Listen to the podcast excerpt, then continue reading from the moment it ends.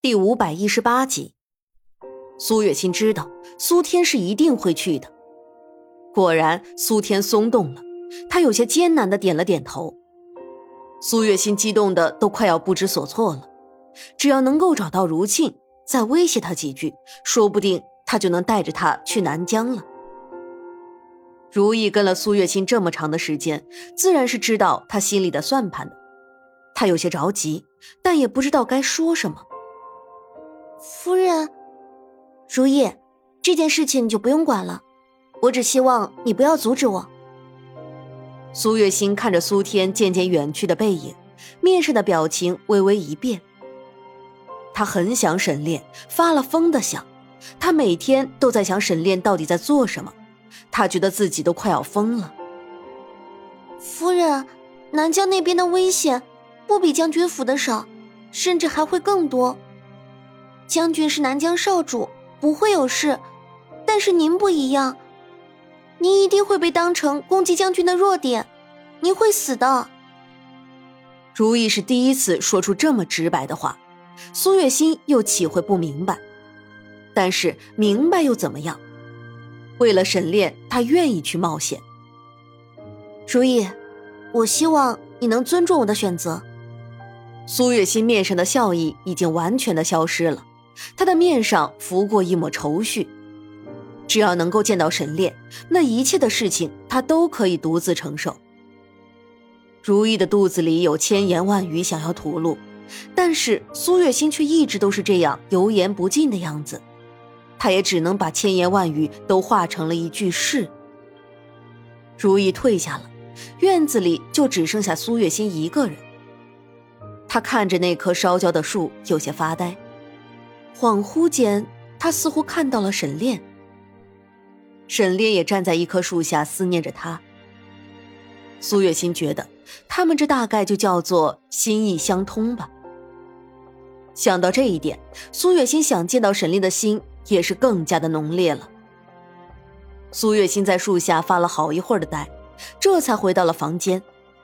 只是刚一进到房间，他就发现了不对劲，他猛地扭过头。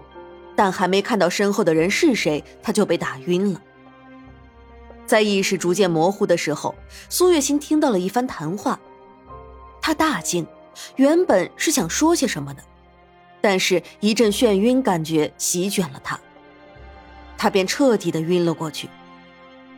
在他晕过去之前，他的脑海里只有一个念头：不会的，沈炼他一定不会的。当苏月心再一次醒过来的时候，就是在一个完全陌生的空间里。你醒了。一个完全陌生的声音响了起来。你到底是谁？为什么要把我带过来？苏月心的情绪很低落，因为她在晕倒之前听到的那番话，大大的影响了她的情绪。苏月心，你当真是不认识我吗？男人的声音带着一股愤怒。苏月心仔细的看了一眼男子，她确信自己根本就不认识这个男人啊！你到底是谁？我真的不认识你啊！苏月心的思绪大乱，她根本就不知道这个男人是谁，而且她是有些心不在焉的。你还装？苏月心，你难道不认识金华吗？男子大声的喊着，面上是一副凶狠之色。你是苏月心的脑子里一片混沌，他已经知道了男子的身份，但是却没能说出来。我就是金华的丈夫。男子的面上都是恨意，苏月心这下是终于了解了，这个男人是来找他寻仇了。可是，在他晕倒之前说话的人，分明就不是这个男人啊！是谁要借这个男人的手杀了他？苏月心不用细想都能明白，他到底还是着了如沁的道了吗？杀了金华的人不是我，他是自杀的。苏月心变得惊恐了起来。如果他真的死在了这里，沈炼会伤心吗？苏月心没想到自己到了生命的尽头，竟然还在想这个问题，连他都觉得自己快没救了。他好端端的为什么会自杀？苏月心，难道不是你逼的他吗？如沁告诉我是你逼他的，你为什么要逼他？为什么？男子似乎被苏月心的一句话激怒了，他冲了上来，掐住了苏月心的脖子，几乎是用尽了吃奶的力气。苏月心觉得自己似乎是快要断气了，他的眼睛都快从眼眶里出来了。这男子到底是有多生气啊？为什么一上来就下这么重的手？喂，喂，要要断气了！苏月心的声带似乎有些受损，她的双手不停的拉着男子的手，试图能够让自己好过一点。但是不知道那男子到底是被灌了什么迷魂汤，力气出奇的大。苏月心觉得自己下一刻就要断气了一样。松手，松手！苏月心感觉自己的声音都是从嗓子里挤出来的。你去死吧！我要你下去给金华陪葬。男子的眸中都是狠意，他死命的掐着苏月心的脖子，指甲都陷进了苏月心的肉里。苏月心觉得很恶心，又很难受。苏苏天，你到底去哪儿了？苏月心拼尽了最后的力气喊，喊完之后他就脱了力，根本使不上一点劲儿。好在苏月心在被掐晕之前，脖子上的力道松了一下，苏月心顿时觉得自己能呼吸了。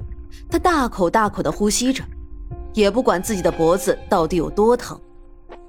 敢伤他，你真是找死啊！苏天掐着男子的脖子，像拎小鸡一样把男子举了起来，他的双脚也离开了地面。别，别杀他！